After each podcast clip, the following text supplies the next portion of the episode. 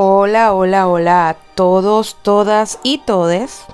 Por acá Carol Tremont hablándoles un poquito más en este espacio psicosensual.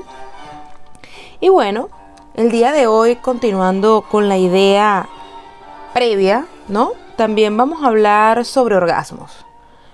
Pero vamos a hablar en este momento sobre fingirlos. ¿Por qué? Bueno, porque es importante que sepamos que todas las personas tenemos la capacidad para fingir un orgasmo. En mi opinión, mi humilde opinión, no lo recomiendo, pero pues sí, lo podemos hacer, ¿no? Es algo que es posible para nosotros. Estadísticamente hablando, prácticamente el 100% de las mujeres en algún momento de nuestras vidas hemos fingido un orgasmo. Las razones varían pero al final eh, se ha detectado que va de la mano con el no afectar el ego de su compañero sexual, ¿no? De que este no se siente incómodo o que no cumple las expectativas o bueno, la verdad es que como dije, pueden ser muchas las razones. Algo importante, ¿sabían que los hombres también pueden fingir orgasmos? Que hay quienes por algún motivo piensan que no es así. De hecho, muchísimos lo han hecho también. Sí sabemos que estadísticamente es menos el porcentaje que las mujeres, pero también lo hacen. Un error por allí que hay es que se cree que cuando el hombre eyacula, obligatoriamente tiene un orgasmo. Y no, no necesariamente es así. También hay personas, hombres en este caso, que pueden eyacular y no tener un orgasmo. Como todo lo contrario, pueden tener un orgasmo y no eyacular. Por allí ese conocido orgasmo seco, ¿no? Entonces, ¿se puede saber con más facilidad con un hombre? Mm, no tanto.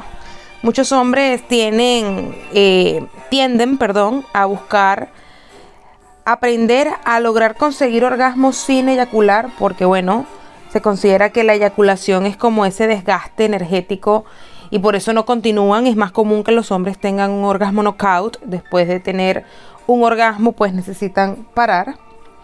Em, muy importante.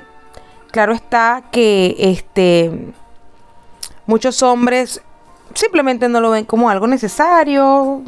Tienen este, se sienten cómodos con su dinámica, ¿no? La recomendación para todos, todas y todes sería evitar tener que fingir un orgasmo.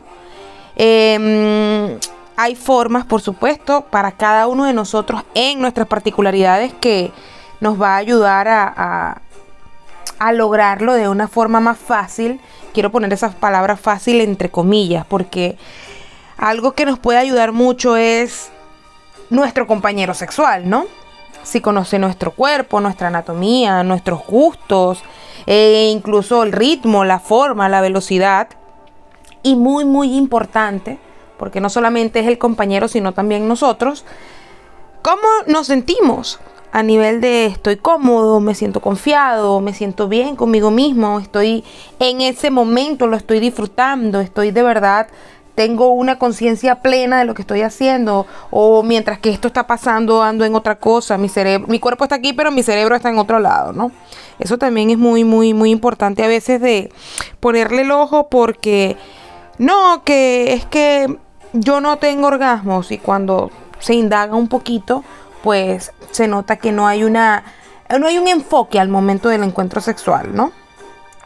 Hay que destacar que para muchos es más fácil disfrutar de la sexualidad cuando va a haber mucha más intimidad, mucha más confianza, porque se van a sentir más seguros. Y bueno, si nos sentimos plenos con otra persona, vamos a tener mayor posibilidad o facilidad de perder el control. Y tener un orgasmo es la pérdida del control y de uno mismo. Un instante, pero ese punto de placer máximo que va a sentir nuestro cuerpo, pues en ese momento va a haber un descontrol. Y para muchos, para muchos dejarse perder el control es una opción poco válida.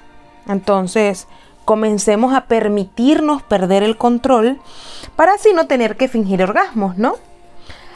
aunque quiero destacar que para concluir, que no necesariamente hay que tener un orgasmo para disfrutar de un encuentro sexual o para que éste sea satisfactorio. También hay que ponerle el ojo que no todo en nuestro encuentro sexual tiene que ser obligatoriamente tener un orgasmo. La idea es sentirse bien, pasarla bien, conectar con el otro ser humano, que nuestro cuerpo tenga disfrute y nuestra mente también. Quiero que nos enfoquemos en eso. Y bueno, creo que corto, conciso, pero potente. Eh, eso es todo lo que vamos a decir el día de hoy en este breve podcast en el que hablamos de fingir orgasmos. Muchas gracias a todos los que se tomaron el tiempo para escuchar este pequeño podcast. Tengan una excelente tarde, mañana o noche, dependiendo de la hora en que me escuchen. Hasta luego.